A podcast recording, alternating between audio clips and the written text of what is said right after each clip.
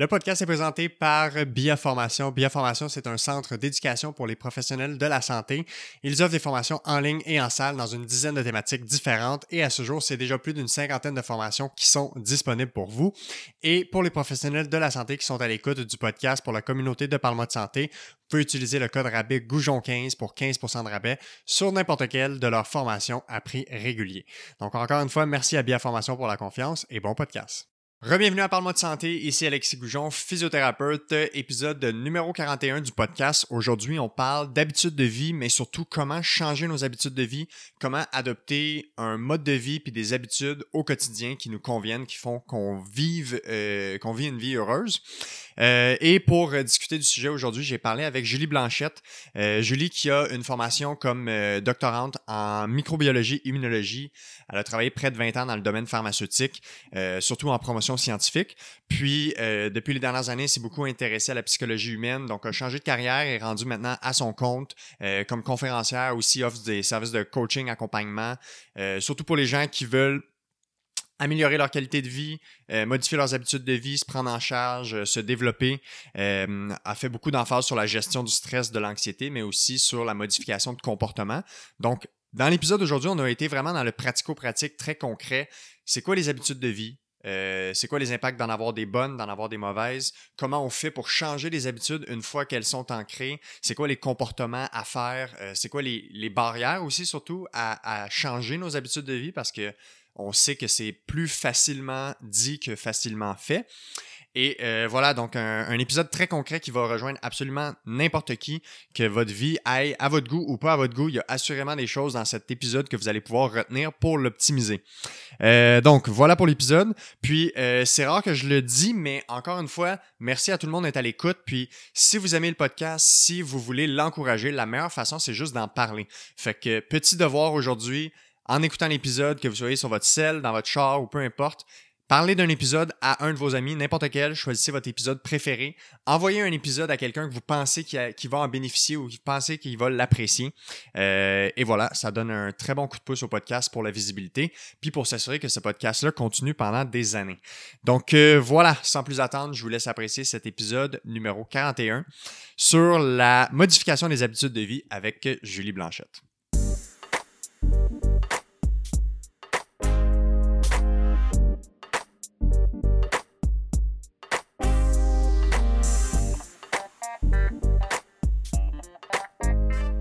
OK, on est parti. Julie Blanchette, comment ça va? Ça va très bien, toi? Ça va très bien, merci. Merci d'avoir accepté l'invitation. On s'était parlé dernièrement pour que tu puisses euh, venir sur le podcast, jaser un peu de tout plein d'affaires qui te passionnent. Euh, entre autres, on va beaucoup parler des habitudes de vie aujourd'hui, de comment changer le comportement, comment adopter des habitudes de vie, mais aussi, tu sais, même en, au préalable à ça, c'est quoi les impacts d'avoir des bonnes habitudes de vie sur notre santé, autant les impacts positifs que des fois des impacts négatifs quand nos habitudes de vie sont pas nécessairement euh, optimales.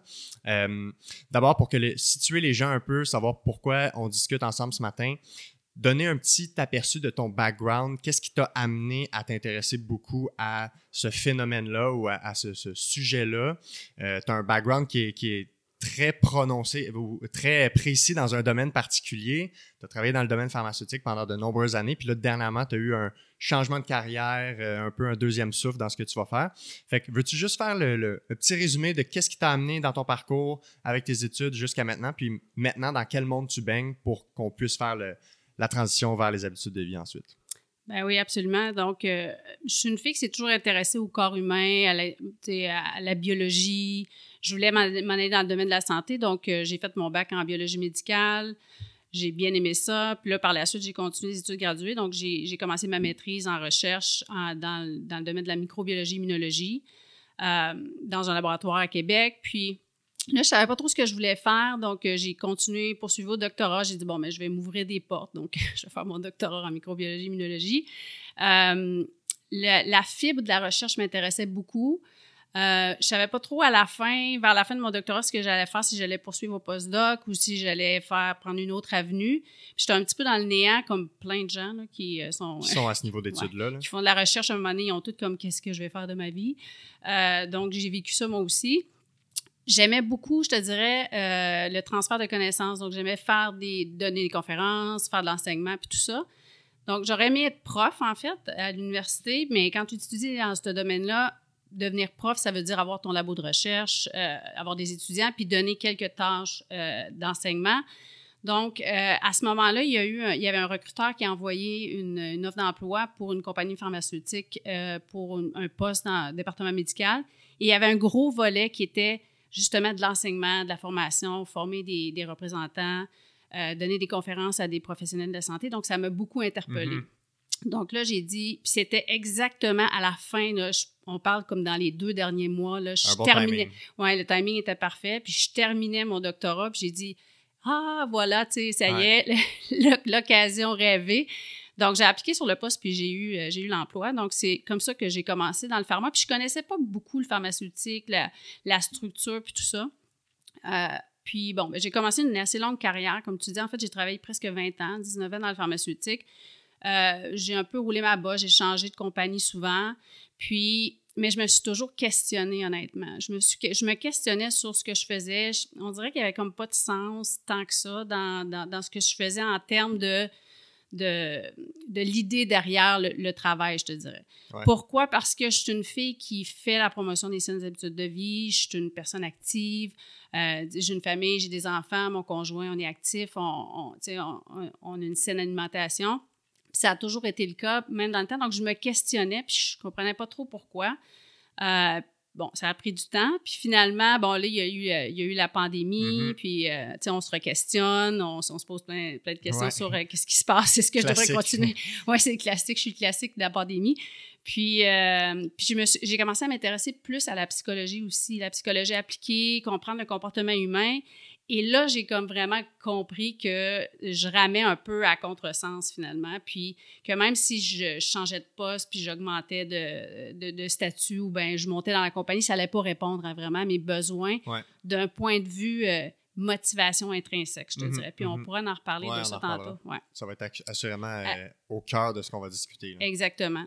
Donc là, je ne savais pas ce que je voulais faire, donc j'ai juste comme tiré la plug, honnêtement. J'ai comme donné ma démission, puis je suis partie comme sans rien. Donc mhm. les gens se questionnaient beaucoup, qu'est-ce qu'elle va faire? Ouais. puis là, je me suis dit, ben écoute, ça fait tellement longtemps que je suis dans le domaine, je vais, trop, je vais voir. J'étais ouverte à tout, honnêtement. Fait que là, ben, je, me suis dit, j'ai toujours aimé la santé, tout ça. Puis à travers les années dans le pharma, j'ai souvent dit que j'aimerais mieux travailler en amont. Je voudrais aider les gens à éviter finalement de se rendre à un statut où c'était comme notre business finalement. Oui, oui, oui. Ouais, donc faire plus de la prévention primaire. Donc aider les gens à prendre soin d'eux. Mais là, il n'existe pas de compagnie qui fait ça, de la prévention primaire. Donc là, j'ai là, là, je me suis dit, ben, tu sais quoi, je vais partir mon business, puis je vais faire des projets qui vont toucher à ça, qui mhm. vont viser la, santé des gens, puis euh, la promotion de la santé, puis les saines habitudes de vie. Puis là, j'ai comme décidé de mettre un enfant sur la gestion du stress puis de l'anxiété parce que je, comprenais que c'était comme la pierre angulaire, c'est comme le nerf de la guerre. Hein. Mhm. Euh, parce que c'est un frein aussi, puis on va en parler tantôt, mais c'est un frein à l'adoption des autres saines habitudes de vie. Puis c'est aussi euh, parce qu'il y a comme une personne sur deux qui sont comme anxieux selon les, derniers, euh, dernières statistiques euh, au Québec puis un peu partout. Donc là, je me suis dit, si tu t'adresses pas le stress chronique puis l'anxiété, ça va être difficile de mobiliser les gens. Fait que j'ai mis comme une emphase là-dessus. Donc là, j'ai décidé de faire des, d'offrir des services d'accompagnement, du coaching, services de conférence. Puis là, j'ai plusieurs projets en développement aussi actuellement euh, en lien avec aider les gens à prendre soin d'eux. Puis dans le fond, quand on en avait parlé un peu pour préparer la discussion d'aujourd'hui, tu m'avais dit que dans, cette espèce de questionnement-là à, t'intéresser au comportement humain, à la psychologie, tu avais beaucoup creusé dans la littérature pour savoir qu'est-ce qui existe en termes de science qu'on a déjà publié sur c'est quoi les, freins à l'adoption de comportement, l'adoption de modifications d'habitudes de vie. Donc, c'est un peu à ce, à ce moment-là que tu as réalisé que le stress chronique, l'anxiété, la, difficulté à gérer, appelons ça les défis, les enjeux de la vie, c'était un thème qui revenait souvent dans le frein à être capable de, se prendre en charge, ou pas nécessairement de se prendre en charge, mais de poser des actions concrètes. Exactement. Donc, euh, puis même dans ma propre expérience personnelle, donc je le voyais dans la littérature, je voyais que c'était carrément comme assez central. Parce que j'ai pas dit, ah, je vais travailler sur la gestion du stress. J'ai comme bifurqué naturellement vers ça parce que j'ai dit, si on veut aider les gens, nécessairement, on veut faire une différence chez le plus de monde possible, c'est quoi comme qui est le, la plus grosse barrière, finalement. Donc, ça m'a naturellement, je te dirais, mené vers ça. Puis là, ben, pour comprendre comment faire progresser quelqu'un au niveau de la gestion du stress puis de l'anxiété, il ben, faut que tu comprennes la psychologie humaine. C'est pas une question de, de, de juste de, lire des articles de l'impact négatif du stress. Il faut que tu comprennes comment fonctionne un être humain. C'est quoi les mécanismes? C'est quoi les mécanismes? C'est quoi les comportements? Qu'est-ce qui fait que cette personne-là va être anxieuse par rapport à quelque chose, puis la, une autre personne avec, sur la, la même problématique ne développera pas d'anxiété, par exemple. Donc, tu sais, c'est très individualisé la prise en charge du stress et de l'anxiété. Donc, il faut nécessairement que tu creuses dans, dans la compréhension du comportement humain. Donc là, j'ai commencé à lire beaucoup de choses, faire aussi différentes formations en psychologie appliquée pour pouvoir jumeler mes connaissances d'un point de vue plus euh, science médicale et psychologie. Puis je pense que c'est cette approche-là qu'il faut prendre si on veut faire progresser euh, en ce qui concerne mobiliser les gens dans mm-hmm. l'adoption des saines habitudes de vie. Puis maintenant, à ce jour, quand tu penses à le pourquoi de ce que tu fais, donc ta mission ou, ce vers quoi tu tends au final, ça, comment tu le définis maintenant? Bien, c'est ça. Je le définis comme vouloir que les gens mettent en priorité leur santé dans leur vie. Puis le truc, c'est que tout le monde veut la santé. Mm-hmm. Je veux dire, je connais personne qui ne veut pas vieillir là, en santé. Donc, tout le monde court après ça, mais on n'y arrive pas. On est, je veux dire, c'est clair qu'on qu Les stats ne changent pas, en tout cas, en termes de, santé puis de morbidité, comorbidité. Les stats ne changent pas. Puis des fois, les gens me disent Ouais, mais Julie, l'espérance de vie est constamment en augmentation. Puis c'est vrai, mais l'espérance de vie, les années qu'on gagne, c'est pas des années en santé. Non, c'est ça, exactement. Puis moi, j'ai travaillé dans le pharma, donc je le sais que, tu sais, la médication, l'avancement en recherche, exemple, dans les médicaments qu'on donne aux gens qui ont des maladies chroniques, euh, ça prolonge la vie, mais avec vraiment une piètre qualité de vie. Donc, mm-hmm. moi, je vois pas le but de vivre 10 ans de plus si c'est 10 ans pour être euh, dans, une, dans un CHSLD ou d'être en perte d'autonomie, par exemple. Donc, il ne faut pas voir ça en termes d'espérance de, vie, mais il faut voir ça plus en termes de qualité de vie, ouais, Le nombre d'années qu'on est capable de profiter pleinement de la vie ensemble. Exact. Puis quand tu fais les saines habitudes de vie, c'est que tu veux réduire le plus possible ce nombre d'années-là avec euh, où est-ce que tu as comme un déclin finalement, c'est ça, Et que tu es très dépendant des autres et qu'il y a aussi également un coût sur l'entourage, un coût élevé sur les prochains dents au final. Fait que ça affecte au-delà de la personne individuelle seulement. Exact. Mais ça, la thématique, que euh, le, point clé que tu viens de dire, que tout le monde sait un peu qu'est-ce qu'il faut faire, c'est juste que on ne l'applique pas ou c'est pas tout le monde qui est capable de l'appliquer. C'est, ça, je le vois tout le temps dans ma pratique. Là. Tout le monde sait qu'il devrait faire de l'exercice trois, quatre fois par semaine. Tout le monde sait qu'on devrait s'entraîner. Tout le monde sait qu'on devrait manger le plus possible des produits non transformés, beaucoup de fruits et légumes, boire de l'eau, etc. Mais il y a tellement de déterminants autres que la volonté simple euh, dans la capacité à appliquer ces, conseils-là. Il y a aussi beaucoup une question de culture, il y a une question aussi de dans quel, dans quel milieu familial tu es né. Pour moi, dans ma famille, ça a toujours été des repas qu'on considère comme une bonne alimentation. Ça a toujours été du sport de façon régulière. Fait que c'est comme naturel. Pour moi, c'est aussi normal que se brosser les dents chaque jour que d'aller faire du sport, que de boire de l'eau, que de bien manger. Fait qu'il y a une grosse partie là-dedans qui est, qui est au-delà de juste la volonté des gens. Sont très moulés par l'environnement dans lequel ils sont. Et on va en parler par, entre autres, le, comportement, euh, la gestion de l'anxiété et tout ça. Euh, quand, quand, tu parles d'habitude de vie, souvent c'est un terme qui est un peu large ou des fois flou pour les gens. Concrètement, quand on parle d'habitude de vie, pour toi, qu'est-ce qu'on entend? Bien, c'est un les un peu les classiques puis là c'est dans la définition c'est là que ça devient un peu complexe comme par exemple tu parlais de l'alimentation il y a beaucoup de courants c'est sûr que l'alimentation c'est assez central euh, ça a un impact majeur sur, sur, sur, plein de choses puis on peut on peut élaborer là-dessus puis il y a, plein de courants de pensée sur les différents types d'approches de, alimentaires. Oui, j'en hein. ai parlé beaucoup dans différents épisodes. Oui, tu sais, comme bon, il y a l'approche cétogène. Puis là, maintenant, c'est le, le, jeûne, intermittent qui est comme à la mode présentement. Euh, je te dirais que dans la littérature scientifique, le, là où il y a le plus d'évidences qui sont forte soutenue dans les grandes études, c'est beaucoup l'approche méditerranéenne. C'est ça. C'est ça que tous les, nutritionnistes que j'ai reçus, c'est ce qui ressort comme étant l'approche qui, qui, semble avoir la meilleure euh, évidence. Exact. Puis moi, personnellement, c'est le type d'alimentation qu'on a chez nous, là, mm-hmm. dans, dans, ma famille.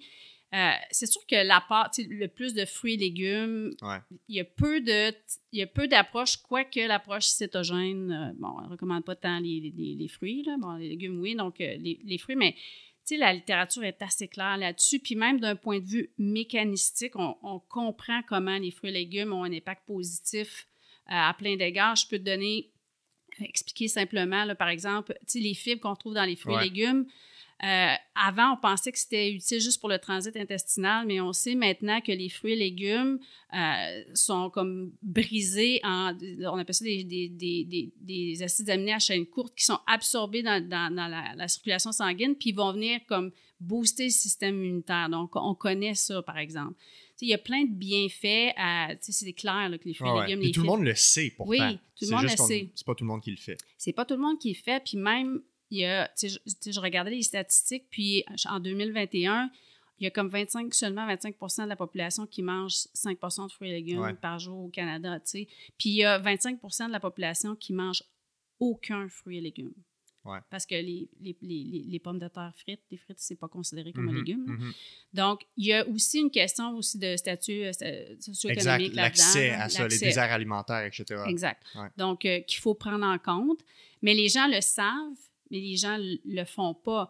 Puis la question, c'est au lieu de dire, ben là, c'est évident, il faut qu'on comprenne pourquoi les gens n'y arrivent pas, pourquoi les gens, le cerveau de quelqu'un ne va pas, tu sais, n'envoie pas le signal qu'il faut le faire. Toi, dans ton cas, tu parlais tantôt que tu étais élevé comme ça, puis c'est une habitude comme toi, au même titre que te brosser les dents. Ouais. C'est un peu ça qu'on veut essayer de faire chez une personne. Donc, développer une habitude au même titre que de se brosser les dents. Ouais.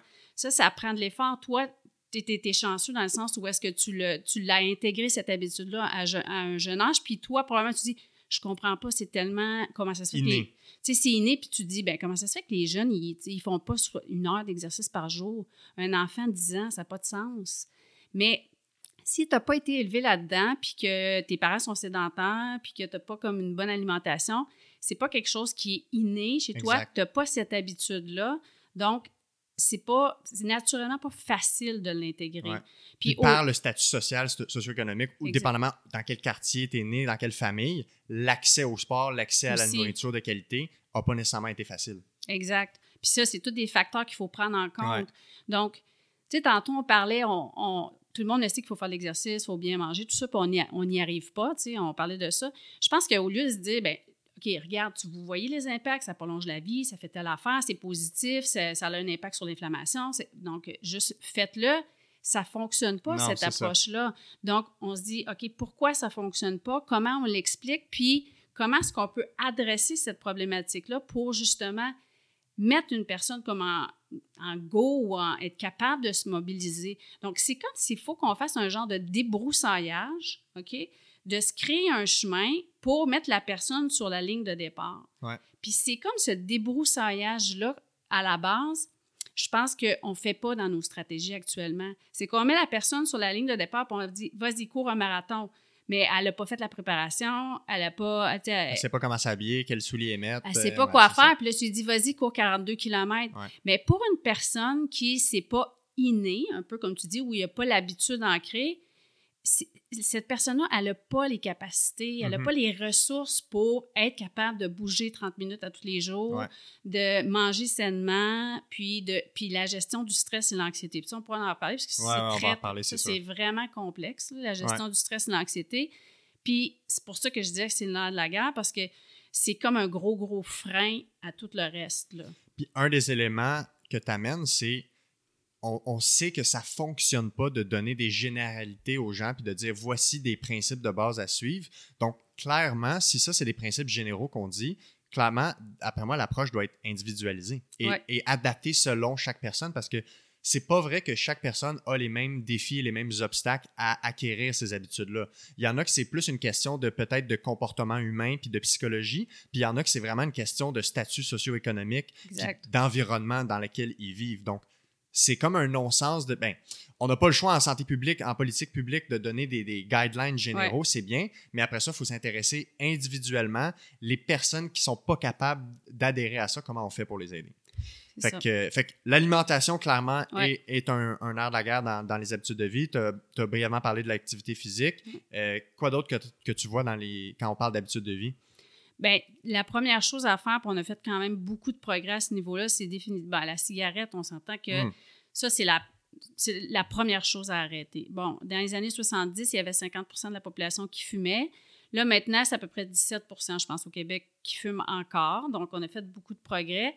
Mais la cigarette, c'est sûr qu'à la base, s'il y a une chose qu'il faut qu'on change, qu'on arrête. son- Mais, Ouais. mais le problème, c'est que je te parlais de stress et d'anxiété, mais la cigarette, là, c'est une. C'est un coping euh, ben oui, Ouais. donc à court terme, quelqu'un qui est très anxieux, qui est stressé ou qui vit, vit beaucoup de pression dans sa vie, sa cigarette vient carrément assouvir son stress. Ça vient comme Mhm. faire un- une espèce de... Tu Mhm. vois?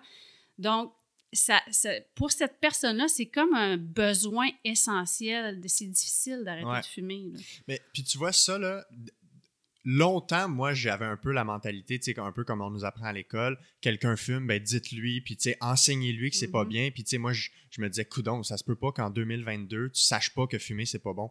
Puis à un moment donné euh, il y a quelque part, un- je sais pas si c'était dans une entrevue quelque part, le nutritionniste urbain, Bernard Lavallée, je sais pas si tu connais, Ouais. qui parlait des gens qui, qui boivent, par exemple, un 2 litres de Pepsi le soir. euh, Ouais.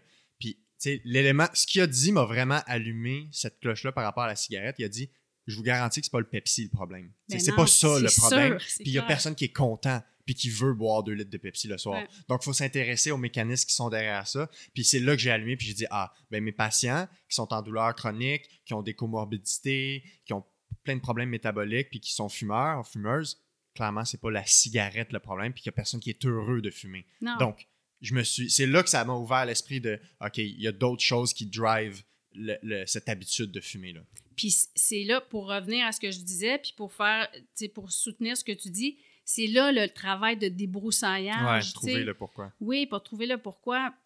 Donc là, ça fait référence aussi à l'accompagnement et à la psychologie, mais c'est comme si les intervenants en santé, il n'y a pas de cours de psychologie. Moi, je ne sais pas dans ton cursus académique. là. Minime, minime. Moi, je me forme énormément en ce moment, là, de- depuis ma graduation, pour euh, être mieux outillé en termes de comprendre la psychologie humaine, parce que c'est vraiment le nerf de la guerre pour Ouais. aider des gens en douleur, en blessure. Là, tu sais. Ben oui, c'est clair. Fait que, euh, ouais. Parce que, bon, tu fais le podcast Parle-moi Parle-moi de santé, donc nécessairement, tu as un intérêt dans la prévention, puis tu veux pas juste comme régler un problème. puis Exact, ouais. Bye, puis tu reviendras quand tu, tu, C'est au-delà de la blessure puis de la physio. Là. Donc, tu t'intéresses à ça, donc tu comprends toi-même, tu vas chercher l'information nécessaire.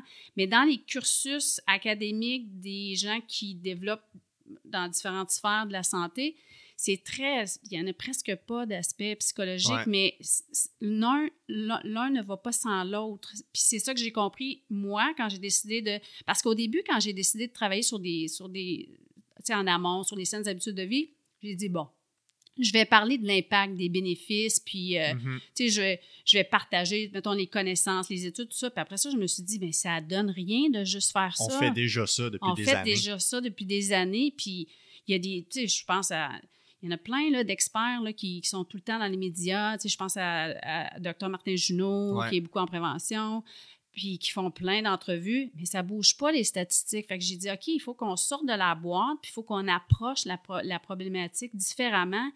Et il doit absolument avoir un volet euh, plus euh, compréhension de- Ouais. du comportement humain. Ben, le, le manque de connaissances en termes de psychologie chez les professionnels de la santé, à mon avis, c'est le plus grand fléau. C'est le plus grand angle mort dans notre capacité à aider les gens. Ouais.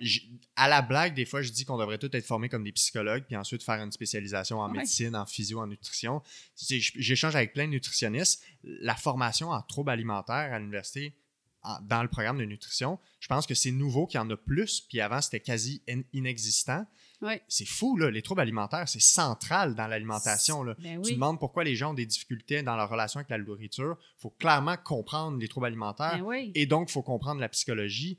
Euh, en douleur chronique, pour les physios, les médecins, les infirmières, tous ceux qui interviennent, clairement, la psychologie, c'est c'est un élément central. Fait que, il y en a assurément pas assez. Puis je pense que le moment où on en a, personnellement, si je parle du programme de physio, le moment où j'ai eu des cours de psychologie, je n'étais pas au point de comprendre pourquoi j'allais en avoir besoin. Et j'étais pas dans un espace disposé pour vraiment absorber. Je referais mes cours maintenant. C'est sûr qu'il y aurait des éléments qui m'aideraient beaucoup plus que ça m'a aidé quand j'étais à l'école. Parce que quand j'étais à l'école, moi, je pensais qu'il fallait savoir précisément quel muscle fait quelle action et tout ça. Ouais. Puis maintenant, on s'en fout un peu de ça. T'avais pas comme, t'avais pas de déclic sur la rationnelle de pourquoi tu suis ce cours-là. Tu dis, bon, ben, OK, il y a un cours de psychologie Ouais. dans mon cursus, il faut que je Ouais. le fasse. Mais, mais c'est important de savoir à quoi ça va te servir. Fait que finalement, le contexte, puis là, probablement, peut-être comme tu dis, que ton approche, ton, ton, écoute, ta réceptivité de l'information partagée dans ce cours-là serait très différente aujourd'hui de ce qu'elle était dans le temps. Ouais, clairement. Ouais. Ben, tu sais, ouais, exactement. Puis, un peu avec même d'autres cours, tu sais, j'ai eu un cours de statistique à la maîtrise, comment analyser, lire des articles scientifiques. Hey, je peux-tu te dire que je l'ai fait juste pour m'en débarrasser? Ouais. Puis là, cette année, je donnais le cours, je donnais les séminaires, donc je me suis replongé dans les notes, je suis ressorti du cours vraiment plus outillé pour lire un article scientifique et analyser, tu sais. Mais c'est ça, c'est comme des fois le timing est pas bien fait, mais à un moment donné, il faut que la formation se donne. C'est clair. Euh, donc, on, on a fait un peu le tour des habitudes de vie euh, principales. Je ne sais pas s'il y en a d'autres. euh, on a divagué sur la cigarette. Je ne sais pas si. Il y a l'alcool aussi, clairement, qui est en jeu Ça, euh, dans la même ouais. catégorie. Là. Ça, c'est aussi parce que, bon, il y a des. Comme par exemple, les grandes études en, cardi- en cardiologie, par exemple. Ouais. La consommation modérée, c'est en fait, c'est une, comme une bonne habitude de vie dans le milieu Ouais, il y a un cardiovasculaire. dosage protecteur. Ouais, tu sais, c'est une- la, la fenêtre est très étroite, là. Mais bon, en gros, là, si on fait ça simple, là, si tu as des études en cardiologie, puis là, c'est que 50 ans de recherche, OK? Donc, un verre de, de vin, mais en fait, c'est tout alcool confondu. Donc, une consommation d'alcool par jour pour la femme, deux ma- maximum pour l'homme, c'est cardioprotecteur. Mais si tu parles à un neuropsychologue, tu sais, c'est pas bon pour le cerveau. Mhm. Puis c'est comme zéro qui est bon. Mhm. Tu vois qu'une faible dose a un impact éventuellement sur les fonctions cognitives avec le temps. Ouais. Euh, Si tu parles aux experts du sommeil, ils vont t'en parler aussi, Aussi. beaucoup, surtout dans le timing de la consommation d'alcool le soir. Oui, puis c'est souvent le soir qu'on Ouais, va exact. consommer.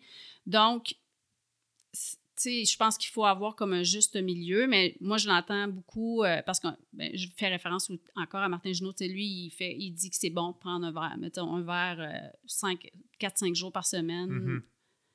Bon, d'alcool. Donc, la consommation modérée, donc ça dépend, tu sais. Ouais. Puis, il y a beaucoup de débats là-dessus. Puis, et puis, les gens aussi en cancer sont pas pour non, Non, plus. exact. Oui, effectivement, la consommation d'alcool.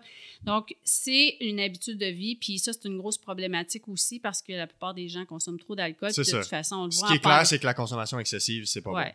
Tu sais, je pense que peut-être prendre un verre de temps en temps, OK, mais puis en plus, en pandémie, là, la, la- la consommation d'alcool, elle a vraiment comme augmenté. Ouais. Donc, ça, c'est c'est sûr que c'est clairement une habitude de vie qui a un impact. euh, si tu prends trop d'alcool, ça a définitivement un impact négatif, là. Mhm. autant au niveau euh, du corps en général, beaucoup aussi au niveau, euh, au niveau du cerveau. Donc, ça, c'est Ouais. quelque chose qu'il faut définitivement faire attention. Ouais. Puis encore une fois, parce que tout se recoupe, dans la douleur, Ouais. si tu prends la population fumeuse, ça augmente la- la- le- les chances d'avoir une douleur n'importe où dans le corps. Donc, si tu prends toutes les bobos, toutes les blessures musculo-squelettiques, Ouais. les gens qui fument en ont beaucoup plus que les, les non-fumeurs. Fait on le voit qu'il y a de l'association à ce niveau-là. Puis n'importe quel problème de dépendance, que ce soit Ouais. euh, ou, ou n'importe quel trouble psychologique en lien avec ça, fait que ce soit euh, drogue, alcool, trouble alimentaire, c'est tout prédicteur de mal évoluer en termes de, de récupération de blessures, de douleurs, prédicteur de douleurs chroniques. Fait que ça se recoupe tout le temps. Donc, ouais. on revient finalement souvent aux habitudes de vie en général. Puis ce que tu dis, c'est que ça, tu sais, c'est tout ce qu'on ce qu'on a mentionné jusqu'à maintenant. Tu sais, tu as parlé de euh, mauvaises habitudes de vie, puis là, ça a un impact au niveau psychologique, puis là, les gens qui ont de la douleur Ouais. sentent plus de la douleur. Donc, c'est pour ça que c'est trop simpliste de dire, euh, ben c'est évident, là, tu sais, il faut que tu arrêtes de fumer. Ouais. Fait que, donc, il faut qu'on creuse plus, puis c'est- là qui, qui, qui, que ça rend ça, c'est pas facile. Ouais. En fait, c'est un, un réel défi faire de la prévention Ouais. en santé. Donc, les, les obstacles euh, à l'adoption de comportement ou à la modification de comportement, euh, dans ce que, ben, il y a un, ta pratique personnelle, dans les gens que tu accompagnes, que tu aides, qu'est-ce que tu rencontres, puis c'est pas mal la même, j'imagine la même chose que la littérature rapporte dans les principaux obstacles à Mhm. modifier des comportements. Si on rentre là-dedans, à quoi ça ressemble? Bien, on- je vais essayer de garder général pour que la plupart des gens comme ça reconnaissent. Mais Mhm. comme tu dis, c'est très individualisé, l'approche, dans le sens où ne serait-ce que les traits de personnalité d'une de, de quelqu'un va faire que ton approche va varier dépendamment qu'une personne est plus forte dans un trait de personnalité qu'un autre. Mais il y a des, il y a des, il y a des, euh, des barrières, je te dirais, qu'on entend tout le temps puis qui sont clairement là, la base du fait que les gens n'y arrivent pas. Euh, donc, le niveau d'énergie, combien de temps qu'on puis, tu sais, on parle d'énergie. Moi, j'aime pas trop parler d'énergie parce que je trouve que ça fait comme un peu ésotérique. Ésotérique, ouais, ouais. Ça, honnêtement, mais il y a comme pas d'autres termes. Donc, si tu y penses, euh, mettons que tu fais. Euh, je vais y aller dans le positif juste pour expliquer pourquoi on ne peut pas utiliser d'autre chose que de l'énergie. Euh, supposons que tu travailles sur un gros projet qui te fait triper, tout ça, puis là, quand tu arrives à la conclusion, tu as comme une espèce de boost d'énergie, carrément, puis cette mm-hmm. énergie-là, tu peux le, le, redistribuer, l'utiliser dans d'autres choses. Bien, ça, cette énergie-là, elle est comme essentielle de la produire constamment, puis tu veux la garder dans le positif. Ouais. Les gens qui ne sont pas capables de mettre leur soulier de course, ne serait-ce que d'aller marcher même 15-20 minutes, combien de temps que tu attends? À la fin de la journée, j'ai plus, j'ai plus de jus, j'ai plus d'énergie, j'ai la langue à terre, puis là, il faut que je m'occupe des enfants, du souper. Tu sais, c'est classique. Oui, ça revient. Mais c'est un fait concret que cette énergie-là, elle est comme ton, ton réservoir est à sec, c'est très difficile de te mobiliser. Bon, qu'est-ce qui est responsable du fait que tu n'es pas capable de générer suffisamment d'énergie ou que tu es dans le déficit? Là, ça peut être multifactoriel. C'est sûr que le stress ou l'anxiété chronique, chronique là, pas le stress aigu, mais le stress, parce que le truc du projet, c'était du stress aigu. Exact. Je pense que tu en as parlé dans un épisode. Exact. Oui, donc, il euh, faut démythifier, mais le stress vraiment chronique, les gens qui sont toujours stressés, qui sont toujours anxieux, ouais. euh, donc, sont tout le temps déficitaires parce que le stress et l'anxiété, ça vient carrément tout gruger ton énergie. Hein. Donc, l'énergie, c'est vraiment quelque chose qui est central. Donc, si tu veux essayer d'adresser ça. Il faut que tu trouves des stratégies pour en, générer de, l'énergie. Puis, les, par exemple, les, mes clients, ben, une des premières choses que, je vais faire d'emblée, c'est toujours, toujours de venir activer la motivation intrinsèque. Là, je rentre dans les solutions, mais parce que c'est relié. Euh, c'est comme la première fois dans 95 des, des, des, cas, des situations, c'est ça que tu veux faire parce que tu veux venir produire de l'énergie en supplément pour que la personne, tu la mettes sur la ligne de départ. Tu sais, je reviens tout le temps à ça. là. Mm-hmm. Donc, il faut que tu la prépares pour qu'elle se dise, OK, là, je me sens comme, je sens que j'ai plus d'énergie. Donc là, je, me sens plus apte à mettre mes souliers de course puis aller marcher ou à prendre du temps pour cuisiner, par exemple. Donc, il y a comme une gestion de l'énergie qui, qui, est vraiment essentielle dans, dans la stratégie là, pour que la personne adopte les, les saines habitudes de vie. Oui, puis c'est c'est une énergie qui, vu qu'elle vient, vu qu'elle est intrinsèque, justement, qu'elle vient de l'intérieur, c'est quelque chose qui ne qui dépend pas de, de, de, renforcement externe, exact. qui ne dépend pas de l'environnement. Donc, t'es pas tout. Parce que ça, ça a un coût également pour la santé puis pour, pour les gens de tout le temps devoir se raccrocher à des sources externes d'énergie, mm-hmm. que ce soit validation sociale, que ce soit euh, les réseaux sociaux, peu importe, que ce soit la, nourriture, l'alcool, la cigarette, n'importe quoi puis j'imagine que à la longue, ça a un coût élevé. Et euh, on, je ne sais pas si on perd la capacité à générer de l'énergie de l'intérieur via des motivations qui sont intrinsèques. Comment tu fais ça avec tes clients? Ouais. Ben, Les stratégies. Ben, D'emblée, il faut que tu. Faut, comme tu l'expliques à la personne, mais tu sais, on est dans une société où la plupart des gens, là, n'ont presque. Il y en a beaucoup de gens qui ont juste de l'activation, de la motivation externe, comme tu dis, extrinsèque.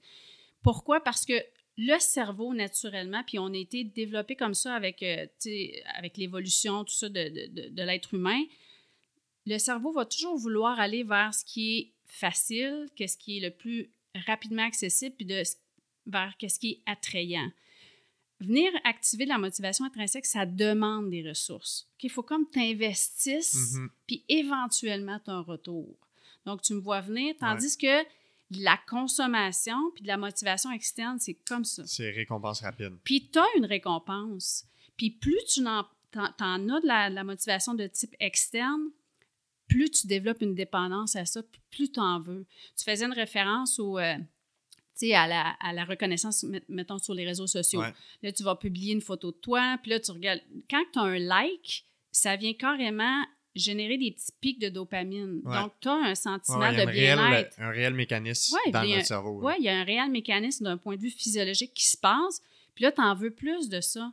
Puis là, à un moment donné, toute récompense externe va toujours mener à une augmentation d'anxiété. Toujours, mm-hmm. toujours. Et ne va jamais générer de l'énergie en supplément qu'on a besoin, dont je te parlais, qui va être produite dans un contexte de, de, de motivation de type euh, euh, intrinsèque et non extrinsèque. Ouais.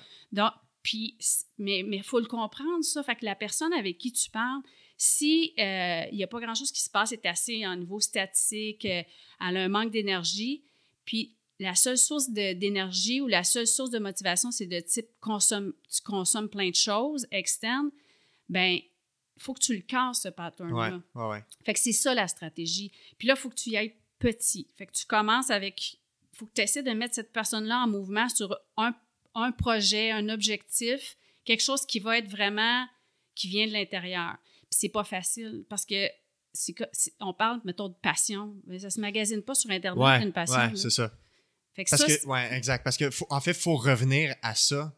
Il faut se poser ces questions-là. Il Ouais. faut se poser le pour, pourquoi tu ferais des choses, qu'est-ce que tu aimes, Ouais. qu'est-ce qui va qu'est-ce qui va avoir un sens éventuellement? Exact. Puis ça, c'est, ça, complexe quand Ouais. tu travailles avec quelqu'un parce que c'est, toujours différent. Puis, il faut que tu comprennes la personne d'où elle vient. Puis souvent, il faut que tu fasses comme un travail de fond. Donc, la personne, il faut que... OK, qu'est-ce, des fois, ça peut être euh, euh, faire revenir à la surface des, des passions du passé que on- quand on était plus jeune. Puis des fois, la personne, il faut juste qu'elle essaye quelque chose. Tu sais, idéalement, dans quelque chose qui semble l'intéresser, euh, si c'est une personne qui aime l'apprentissage, ben des fois, c'est peut-être bien que, tu sais, elle essaye un cours euh, dans quelque chose d'intérêt. Puis minimalement, il faut que tu aies un peu de compétences. Puis ça, ça fait référence à la théorie de l'autodétermination. Fait que, tu sais, faut- donc, tu essaies de guider la personne, puis tu dis, ben faut que tu l'essaies, peut-être que ça ne marchera pas, peut-être que tu n'aimeras pas ça, mais il faut comme mettre un peu d'effort à la base. Parce que quand la personne là, goûte à ça, OK, l'espèce de, de kick, là, où est-ce que là, tu as un sentiment d'accomplissement, là, ton cerveau veut répéter cette expérience-là. Soit en allant plus loin dans ce que tu as fait, soit en faisant autre chose. Puis une fois que tu as déclenché ce mécanisme-là, là, l'idée, c'est de le multiplier le plus possible. Euh, puis là, là, là, tu le vois là, automatique. Tu vois la personne là, de part, rencontre à, à rencontre, son, même tu sais, son, son expression change, son niveau d'énergie, tu le vois visuellement. Mhm, mhm. Donc, elle se transforme là, sous tes yeux. Puis ça, c'est extraordinaire parce que c'est comme la. C'est c'est le, le premier. C'est la première chose à faire. Fait que là, on parle d'habitude de vie, mais tu vois, il faut tout que tu fasses ça avant de rendre la personne, encore une fois, c'est comme tu la prépares pour son marathon. là. Ouais. Fait que, puis, c'est, actuellement, je pense pas que c'est tellement ça l'approche qu'on, a. C'est plus de, d'informer les gens. F- Tu sais, il faut que tu fasses ci, il faut que tu fasses Ouais. ça, il y a des bienfaits. On se fie beaucoup sur la capacité des gens à prendre Oui. action en prenant de l'information. Exact. Ça peut fonctionner pour les gens qui sont tout juste sur la ligne de départ, là, Oui. ou qui sont là, mais qui savent pas exactement où partir. Ça peut fonctionner, mais les gens qui sont même pas sur la ligne de départ, c'est sûr que ça marche pas. Il y a, oublie il y a ça. beaucoup trop d'obstacles et de freins à même arriver dans un état disposé à euh, adopter des comportements. Ouais. Ça marche aussi avec les gens qui sont plus anxieux. Donc, les gens qui ont peur de. de tu sais, les gens qui ont vraiment une anxiété à devenir malade ou qui ont des gens dans leur famille, mettons, qui ont des. Mais tu veux pas que ta stratégie soit comme. soit fonctionne de par l'anxiété d'une personne parce que tu veux venir travailler l'anxiété. L'anxiété, c'est comme. euh, ça a un impact Ouais, hyper néfaste là, sur la santé des gens. Ouais. c'est- connu, il y a plein de littérature là-dessus sur les mécanismes de comment le stress vient jouer sur, sur plein de mécanismes au niveau physiologique Ouais. qui fait qu'on a plus de chances de développer des problèmes de santé. Mais les gens très anxieux, quand tu les exposes justement au, au- à l'impact positif des saines habitudes de vie, des fois, ils vont dire OK, j'ai tellement peur de, de- de- de- développer, mettons, telle maladie que j'ai vue chez, chez ma mère, chez mon père, que ça, des fois, ils vont se mettre en action. Hmm. Donc, il faut Donc, faire ils vont attention. utiliser l'anxi- la- l'appréhension ou Oui. cette peur-là comme mécanisme pour changer. Exact. Et donc, tu utilises l'anxiété comme générateur d'énergie, mais au final, on veut lutter contre cette anxiété-là. Fait que ça, ça Ben devient oui. un cercle vicieux. Parce que le stress et l'anxiété en soi, c'est un facteur de risque. Ouais. Même que dans une grande étude en cardiologie euh, qui a été publiée d'ailleurs par un groupe canadien, ils ont comme inclus dans leur, dans leur étude, eux autres, ils voulaient voir les facteurs de risque classiques, là, cholestérol, hypertension, tout Mhm. ça, sur le développement des, des- des- des problèmes de cardiovasculaires. Ils ont comme inclus un volet de psychologie, ils ont le niveau de stress. Puis à leur grande surprise, ils se sont rendus compte que le stress était aussi néfaste en termes de facteurs de risque que l'hypertension, l'obésité, Ah ouais, le diabète. Donc, euh, ils ont comme été vraiment surpris. Ouais. Ben, ça me surprend pas parce Mais que c'est un frein à adopter des bonnes habitudes de vie qui peuvent nous protéger contre ces maladies-là, mais également, juste au niveau physiologique en tant que, tel, en tant que tel, la réponse de stress chronique cause des problèmes métaboliques, physiologiques. Donc, c'est. Des fois, c'est niaiseux de séparer tous ces éléments-là dans les études puis d'identifier un seul facteur, Ouais. alors que c'est l'être humain ne fonctionne pas comme ça, il est très multifactoriel. Euh, tantôt, tu parlais de, des des gens qui ont, qui ont pas d'énergie, manque de temps. Mhm. Dans ma job comme physio, la- l'adoption de comportement, c'est clé parce qu'on règle une grande partie des blessures par des exercices. Ouais. Qui dit exercice, puis exercice, ça veut pas dire va au gym ou va courir, là, Mhm. des exercices thérapeutiques. Euh, et donc, souvent, c'est à faire à chaque jour ou à Ouais. chaque deux jours. Comment tu fais? Tu sais, ça, c'est un défi que j'ai. Amener les gens à intégrer ça dans leur quotidien, alors que souvent, les plus grands défis, c'est des gens qui sont déjà en manque de temps, manque d'énergie. Ouais. Puis, ça m'est arrivé d'aller jusqu'à me poser, à poser ces questions-là aux patients. Euh, c'est quoi tes, tes, tes passions? Qu'est-ce que tu aimes faire? Ouais. Parce que des fois, en tout cas dans la douleur chronique, là, puis des gens qui vont avoir eu un- une qualité de vie vraiment affectée par la douleur chronique, ils ont tout arrêté. Ils n'ont Ouais. plus de projet. Des fois, ils travaillent plus ou ils travaillent, mais pas beaucoup de- de- d'énergie puis de, de positif en lien avec le travail. Ils font plus de sport, Ah ouais. plus d'activité sociale. Puis quand tu arrives à poser des. des à, à établir un plan de traitement avec les gens, nous, on, on- on établit des objectifs de traitement au-delà de plus avoir mal. Ouais. Tu sais, réellement, pourquoi Ah ouais. tu veux plus avoir mal? Puis il y a des gens avec qui. C'est une petite portion, mais quand même une portion importante, ne sont pas capables de répondre à cette question-là. Mhm. Ils ne savent pas pourquoi ils ne veulent plus avoir mal. Parce qu'ils ont oublié depuis tant d'années qu'avant, ils faisaient du vélo. euh, ils, je sais pas, moi, chaque vendredi, ils allaient au bowling. C'était leur euh, événement social. euh, ils recevaient à la maison, ils sont plus capables de recevoir. Puis ça m'arrive de donner en devoir qu'ils doivent écrire, repartir avec une feuille, puis juste de se poser la question. Ouais. Ça va être le pourquoi de tu vas faire ça. Puis qu'est-ce qui t'anime, c'est quoi les passions. Puis des fois, là, tu fais juste ramener des éléments significativement importants pour la personne dans sa vie, que ce soit artistique, sportif, loisir, peu importe. Puis tout d'un coup, il y a bien des choses qui débloquent. Ouais. Puis la douleur diminue. Parce que c'est pas vrai que la douleur, c'est seulement un tissu qui est blessé, qui est étiré, déchiré. Mhm. C'est vraiment complexe. Et ça, c'est le genre de défi des- que, que en douleur chronique, autant qu'en santé publique, on doit se poser. Parce que la, la, la douleur chronique, en termes de santé musculo-squelettique, Ouais. ça coûte plus cher au système de santé que les cancers et tout ça. Ouais. C'est comme, je pense, 30 pour, En tout cas, je veux pas dire de chiffres en, en l'air, mais c'est une énorme portion de l'enveloppe budgétaire parce qu'on considère les invalidités au travail, Ouais. on considère les pertes, les, les- les heures perdues au travail, euh, les soins euh, ré- récurrents en termes de radiographie, médicaments, euh, voir des spécialistes, des médecins, tout ça. Fait que cet élément-là, d'avoir pas d'énergie, pas de temps, Ouais. clairement, je le retrouve dans ma pratique. C'est super intéressant ce que tu dis parce que, en fait, l'exemple que tu viens de me donner, tu fais, tu fais de la psychologie là, avec ces gens-là, puis tu les amènes parce qu'ils adaptent hein, leurs conditions. Donc, les gens, comme tu dis, à un moment donné, ils ne savent plus parce qu'ils s'adaptent à leurs conditions, puis ça devient un peu leur normalité. Ouais. Donc, puis le fait de les remettre, en fait, ce que tu fais, c'est que tu les remets, tu essaies de les remettre en mouvement. Ouais. Puis le- juste le fait de les remettre comme en mouvement a un impact carrément sur leur niveau de douleur. Donc, euh, puis là, tu vois, c'est purement d'une approche psychologique que tu fais. Mhm. Donc, c'est pour ça que on parlait, on parlait tantôt que tu peux pas comme, comme séparer les deux, puis qu'il y a un manque. Tu sais, les gens, ils traitent, soit qu'ils traitent, tu fais de la thérapie manuelle, par exemple, Ouais. Mais, euh, puis tu as des psychologues qui traitent les problèmes psychologiques, mais tu sais, c'est- comme interrelié. Ouais.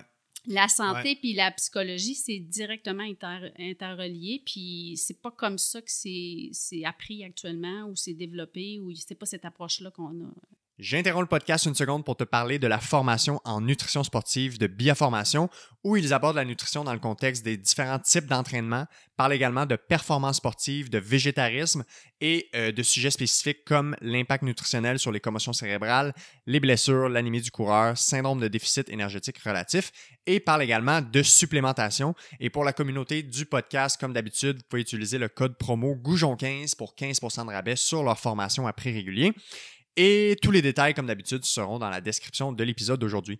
Donc, euh, de retour au podcast. Non, exact. Puis souvent, on, on, on parle, en, douleur chronique, on parle beaucoup d'approches multidisciplinaires pour aider les gens. C'est ce que les données probantes suggèrent qui est vraiment efficace. Mais un, un des angles morts de ça aussi, je trouve, c'est que de un, le lien thérapeutique, la relation thérapeutique entre une personne aidante et la personne aidée, c'est un des plus grands prédicteurs de succès. Donc, à mhm. quel point la, relation de confiance est bien établie. Donc, quand tu as plusieurs acteurs, déjà, il faut que tu aies plusieurs relations de confiance qui soient solides. Déjà, mhm. c'est un premier défi. De deux, il faut que le message soit unanime entre tous les acteurs, tous les professionnels. Il ne faut pas que tout le monde essaie de tirer mhm. la couverte de son bord. Ça, c'est un second défi. Puis, troisièmement, quand tu es physiothérapeute, tu as euh, les, outils psychologiques que tu as ou les notions de psychologie que tu, que tu as, tu les as en lien avec la douleur, qui est le problème de la personne. Exact. Qu'un psychologue n'a pas nécessairement, sauf s'il travaille en douleur chronique, s'est mm-hmm. formé là-dedans. Et donc, des fois, les gens ils disent Coudon, mais t'es pas psychologue, tu peux pas faire de la psychologie. Mais ça n'a pas rapport avec ça. Je traite la douleur, c'est juste que un des, des, un des obstacles pour cette personne-là, c'est un aspect en lien avec la crainte, le stress, l'anxiété, mhm. mais par rapport à la douleur, la blessure, si moi je suis capable de comprendre son problème, sa douleur, sa blessure, je suis capable de générer des solutions qui sont de nature éducative ou psychologique parce que la personne va être capable ensuite de mieux comprendre, ben clairement c'est une intervention dans le domaine psychologique, mais en lien avec un problème physique. Et des fois, ça prend ça pour que la personne ensuite soit capable de se prendre en charge. Oui, en lien avec, avec l'objectif pour lequel ou le, but pour lequel elle va te voir, finalement. Puis comme tu dis, ben, tu sais, tu peux pas dire, OK, moi, je vais traiter la douleur, puis là, va voir le ben psychologue pour, euh, pour t'expliquer ou essayer de te faire cheminer sur pourquoi tu as de la douleur. Tu sais, tu peux pas faire déconnecter, en fait, mm-hmm. cette, intervention-là, comme tu dis. Puis le, lien aussi avec ton, avec ton patient ou avec ton client est absolument essentiel. essentiel parce qu'il y a un effet il y a comme un peu un effet aussi, un effet placebo. Je sais pas si on veut comme rentrer dans la discussion. Oui, oui, oui, on peut en parler, clairement. Parce que moi, je suis fascinée par, euh, par l'effet placebo parce que. Puis en plus, moi, j'ai travaillé dans le pharma longtemps. Ouais. Euh, Beaucoup d'études placebo pour déterminer l'efficacité. C'est quand même assez puissant. Là. Puis il y, a, même un grand groupe de, de recherche à Harvard là, qui, puis dans plein d'universités, dans mm-hmm. plein, plein d'universités, mais entre autres à Harvard qui qui étudie l'effet placebo, puis il y a beaucoup de progression, d'avancement, je te dirais, au niveau des, connaissances par rapport à ça. Mais, puis c'est ce que tu, tu disais justement, l'anxiété, le stress, l'état d'esprit dans lequel on est fait en sorte qu'on on a plus de douleur ou qu'on sent plus la douleur. Puis quand on fait progresser d'un point de vue psychologique, la douleur diminue. Bien, c'est comme un peu un effet placebo, ça, ce, phénomène-là, en quelque sorte. Oui, il y a l'effet de l'anxiété, mais mm-hmm. l'effet placebo est quand même assez puissant sur comment nous-mêmes, en tant qu'être on peut, on peut comme progresser dans une condition. Oui, oui, oui. En fait, la personne se conditionne à aller mieux parce qu'elle a été rassurée sur un aspect et donc elle, s'attend à aller mieux. Parce que c'est ça, l'effet placebo, c'est l'attente d'un résultat suite à une intervention. L'intervention n'est pas obligée d'être physique ou manuelle. Oui, exact. Euh, il y, avait, il y avait un point que j'avais en tête là, qui me. En tout cas, bref, ça, ça me sort de, de, l'esprit pour l'instant. Mais clairement, ça, c'est un, un, élément à considérer. Ah, c'est ça que je voulais dire. Euh, clairement, par contre, en lien avec l'aspect psychologique, quand on est dans la psychopathologie, mm-hmm. là, c'est sûr que je réfère en, psychologie. Parce ah, que des fois, il y a des mécanismes qui sont là ah depuis tellement longtemps. Euh, que ce soit en lien avec des troubles de personnalité, que ce soit en lien avec des euh, syndromes de stress post-traumatique, ça c'est énorme, immense. Ah. Euh, les accidents d'auto, les, gens qui ont été dans des, dans des métiers à haut risque, policiers, l'armée, des choses comme ça, ah, les gens qui ont vécu des gros traumas, abus sexuels, négligence physique. Là, adverse childhood events qu'on appelle des, euh, des, je sais pas c'est quoi la traduction. C'est comme des traumas euh, avoir vécu beaucoup d'adversité dans l'enfance c'est un énorme prédicteur de douleur chronique là, énorme. Mais c'est parce que ça prédit quoi? Ça prédit plein de problèmes entre autres psychosociaux tu sais. Euh, et donc des fois c'est clair que puis j'ai des, des, corridors de service avec des psychologues qui sont vraiment merveilleux, fabuleux, qui sont souvent ont une expertise, une spécialisation dans le syndrome de stress post-traumatique quand c'est ça. Puis moi, je le dis, là, ça, c'est quelque chose que j'essaie de screener dès le jour 1. S'il y a eu un contexte d'accident en lien avec la blessure, agression physique, accident de voiture, gros trauma, euh, c'est sûr que je, je, je vais passer un questionnaire pour tenter d'évaluer s'il y a un, Ouais. un stress post-traumatique parce que ces gens-là, c'est pas qu'ils c'est pas qu'ils vont s'améliorer, il y a quelques chances qu'ils s'améliorent, c'est qu'ils ils s'améliorent pas. C'est Ils impossible. peuvent s'améliorer, Ouais. ils ne règlent pas le problème. C'est les, les- la douleur, la blessure et l'émotion de l'événement sont beaucoup trop Mhm. euh, ensemble. Puis c'est difficile de dissocier l'émotion de l'événement. Fait que, euh, en- entre autres, en, en- en travail psychologique, ils vont, ils vont travailler ça. Puis c'est vraiment efficace en parallèle à la physio.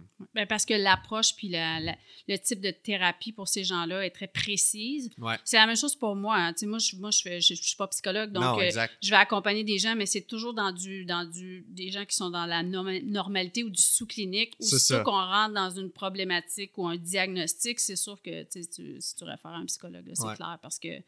Bon, premièrement, premièrement, c'est qu'ils ont l'expertise pour approcher cet angle-là. Puis comme tu dis, de toute façon, ils vont pas progresser pareil parce qu'ils ont comme à régler d'autres problèmes. Puis Ouais. c'est vraiment la job là, du psychologue à ce moment-là. Ouais, c'est ça.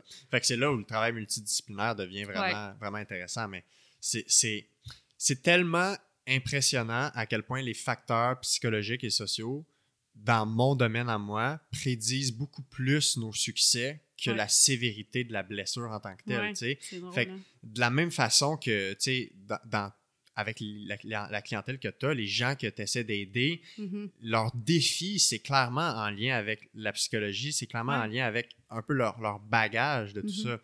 Euh, c'est quoi d'autres genres d'outils ou de, de trucs concrets que les gens appliquent après ça pour faire face à l'anxiété, le stress, quand tu identifies que c'est vraiment un, un- un obstacle majeur dans le changement de comportement? Oui. Bien, comme, je- comme je disais, l'activation de la motivation Ouais. intrinsèque, ça, ça fait déjà là, comme une grosse job en Ouais. soi. C'est sûr que quand tu veux adresser la une ge- gestion de stress puis d'anxiété, il faut quand même que tu adresses les éléments qui sont anxiogènes. Donc, tu peux pas.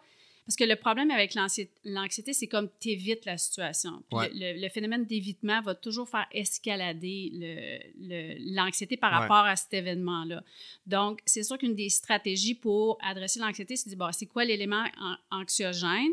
Puis il faut comme tu développes un plan de match, un plan d'action par rapport à ça, puis que tu essaies de contrôler le plus que tu peux contrôler. Donc, c'est souvent l'anticipation d'un scénario, de Mhm. quelque chose. Mhm. Donc, euh, pour te donner, par exemple, un- si je te donne un exemple là, de, de choses que tu dis, hey boy, comment tu fais pour gérer ça? Je sais pas, mettons une de mes clientes où est-ce que son, son mari a eu, mettons, un diagnostic d'un- d'une maladie chronique qui peut se dévoiler n'importe quand. Donc, c'est comme une bombe à retardement. Ouais, on ne sait pas ça va être quand. on ne sait pas ça va être quand. Donc, ça, c'est très anxiogène. Tu sais, c'est ton partenaire de vie, puis là, tu, tu- tu vis à tous les jours, puis tu dis peut-être qu'à un moment donné, le cancer tu sais, ou le- la maladie va se déclarer. Puis ça, ça crée de l'anxiété au quotidien. Donc, avec cette personne-là, c'est comme faut que tu travailles sur deux volets. Juste le fait de la mettre en action puis d'activer la motivation intrinsèque va faire détacher son cerveau de, sur l'élément anxiogène. De- déjà, ça va aider énormément parce qu'il va avoir d'autres choses sur lesquelles elle a des intérêts ou il y a des intérêts. Puis, ça va venir, comme je te dis, comme enlever le, enlever comme l'espèce d'attachement ou de concentration sur l'élément anxiogène. Donc, ça, c'est une chose à faire. Il y a déjà une grosse amélioration. Mais il faut faire quelque chose par rapport à ça. Puis là, tu vas me dire, ben oui, mais qu'est-ce que tu veux faire? Il n'y a rien à Mhm. faire. Mais la question, c'est qu'est-ce qui crée l'anxiété par rapport à cet événement-là? Mis à part le fait que, euh, oui, ça peut arriver n'importe quand. Il y a- puis là, quand tu poses des questions puis tu creuses, il y a des éléments spécifiques, comme par exemple le fait de si un jour je me retrouve tout seul, comment je vais faire pour Hmm. m'occuper de toutes Ouais. les. Tu sais, j'ai- des enfants, comment je vais faire pour m'occuper de toutes les tâches que mon mari est responsable? OK, plan d'action, c'est on va commencer à apprendre à faire des choses que lui il fait actuellement, puis on va se sentir équipé si jamais ça arrive. ouais, Tu comprends? Ouais. Donc, il faut faire un plan d'action sur qu'est-ce qu'on peut contrôler. Puis, les, les, les parce que c'est ça qui crée de l'anxiété. Ah, si je me retrouve tout seul, comment je vais faire pour, pour- comme, comme tout gérer? Comment je vais faire pour... OK, y a-t-il des choses qu'on peut faire aujourd'hui qui va Mhm. faire que tu- ton cerveau va se sentir équipé? Puis ça, ça va pas éliminer l'anxiété par rapport à ça, mais ça va venir assouvir grandement, diminuer, puis ça va plus être euh, handicapant ou tu sais, du fait que ça t'empêche de fonctionner. Ouais. Donc, il faut que tu travailles comme un peu sur deux volets, je te dirais. Mm. Euh, donc, ça, c'est un exemple euh, de, de- choses que tu peux faire pour aider là, par rapport au stress puis, puis à l'anxiété. Fait qu'avant même de faire un plan concret pour une source d'anxiété, il faut tu creuses Ah ouais. cette source d'anxiété-là. faut que tu comprennes. euh, il faut, faut, faut comme que tu questionnes la personne pour savoir. Il faut vraiment que tu l'écoutes, en fait, Ouais. à savoir qu'est-ce que qu'est-ce qui crée cette anxiété-là. Puis là, je t'ai donné cet exemple-là, mais là, c'était la gestion, par exemple, de, de, de, de- de- de la maison, de la famille, des finances, des, mais ça aurait pu être euh, autre chose, par exemple. Ça aurait pu être la gestion au niveau des enfants. OK, on peut-tu faire un plan de marche que si jamais ça c'est la maladie déclare, ça arrive, bon, ben tu vas avoir comme du support ou, euh, tu sais, on va prendre un plan d'action où est-ce que tu sais que si jamais ça arrive, tu vas être soutenu pour Ouais. t'aider à, bon, euh, tu sais, à, à prendre, à prendre en charge tes Mhm. enfants, puis, euh, que, que tout continue à rouler, tu vois. Ouais. Donc, c'est comme, comme- c'est pour ça que c'est très individualisé, puis c'est très différent, puis ça dépend aussi de, de- de plein de facteurs. Euh, Ça demande du temps. ça demande du temps. C'est pour ça que les, bon, des, des rencontres d'une heure, puis là, c'est progressif. Puis le but, c'est toujours de de- d'avancer, hein, de progresser. Puis le, la vitesse d'avancement, la vitesse de croi- croisière va toujours dépendre de la personne en question. Ouais. Il y a des gens là, que tu, tu commences à, avoir des consultations avec eux, puis là, ils se mettent en action, puis là, c'est fou, ça débloque. Puis là, ça part, puis là, ils multiplient les passions, puis là, ils ont plein de projets, puis puis il y a d'autres personnes, là, c'est petit pas par petit pas. Fait qu'il faut, que tu t'adaptes avec la, la capacité de la personne aussi, tu sais, à, à progresser. faut Ouais. vraiment que tu... J'ai l'impression qu'il doit avoir un, un grand lien avec euh, que ce soit la résilience des gens ou à quel point leur système de génération d'énergie intrinsèque a été brisé au fil du temps. tu sais. Euh, probablement un peu comme ce que tu dis, tu sais, il y en a qui c'est juste, ils ont besoin de la, de la spark, là, juste Ouais. ça, puis là, whoop, le, le feu est parti. Ouais. Alors qu'il y en a qu'il faut faire vraiment une reconstruction Ah de ouais. beaucoup plus loin. Fait que c'est là que c'est vraiment complexe. Euh, dans ce que tu dis, je on dirait que je reconnais une thématique qui est le, quand on pose les questions pour comprendre les, les Mhm. réelles sources, puis qu'on va à la base ou à, à la source de l'anxiété euh, primaire, il y a toute la notion des croyances qui, on dirait, entre en jeu.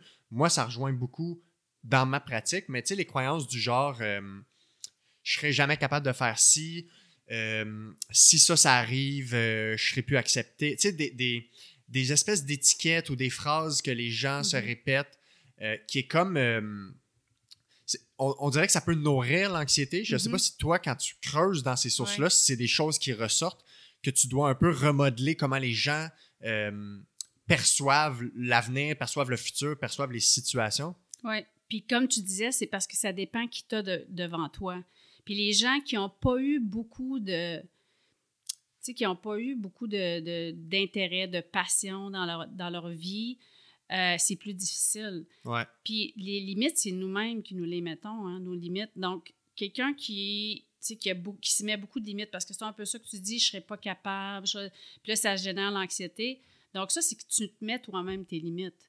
Euh, puis ça, c'est du potentiel humain pur. Donc, c'est un peu là-dessus qu'on veut travailler. Mhm. hein. On, veut, on veut comme aider une personne à aller le plus possible vers le plus de, le, le plus proche de son potentiel. Ouais.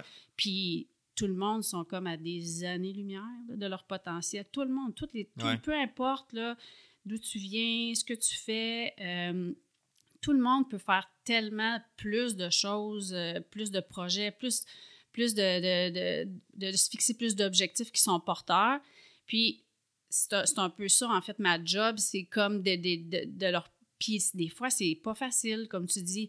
Puis des fois, tu dis, des fois, c'est juste le spark. Puis c'est souvent le cas, par exemple, j'ai des gens qui ont eu plein de passions, plein de projets, puis là, des exemples, ils ont eu des enfants, puis là, ils ont mis tout, euh, tout est venu. Ça, c'est classique. Ouais, ouais, ouais. Ben, c'est classique aussi dans moi, les patterns des gens que je vois qui Ouais, manquent de temps et d'énergie. Exact. C'est ça. Et puis le temps, on va en reparler du temps, ça, c'est important aussi parce que c'est un Ouais. gros frein. là. Ouais.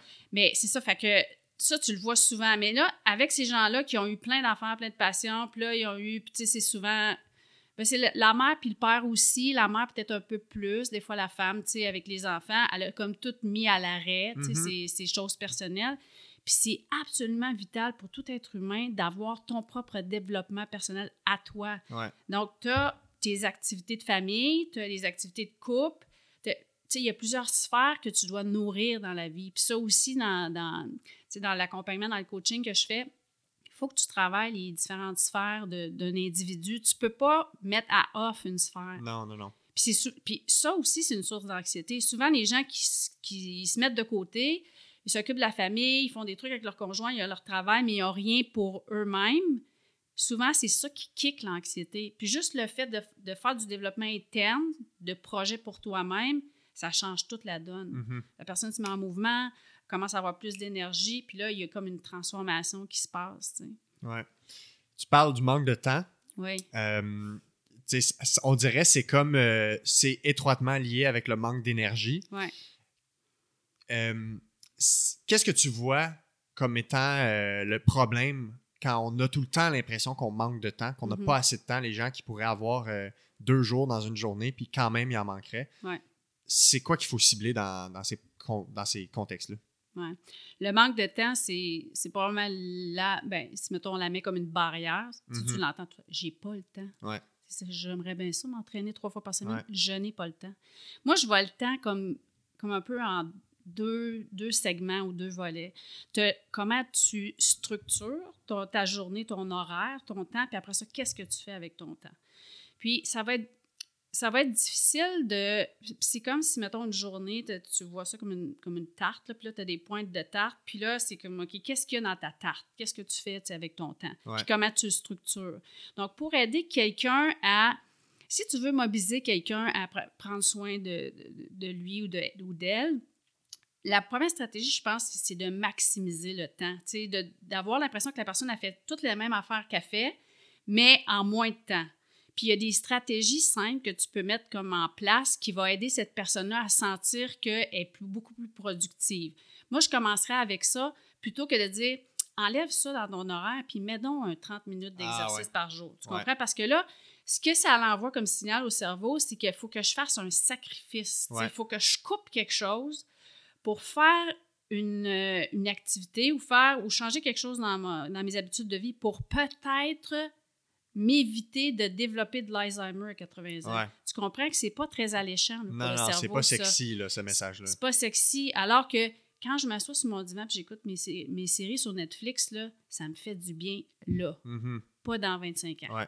Fait, que le- le- fait que là, au début, peut-être qu'il va y avoir une espèce de volonté d'essayer, mais ça va pas jamais perdurer dans le temps.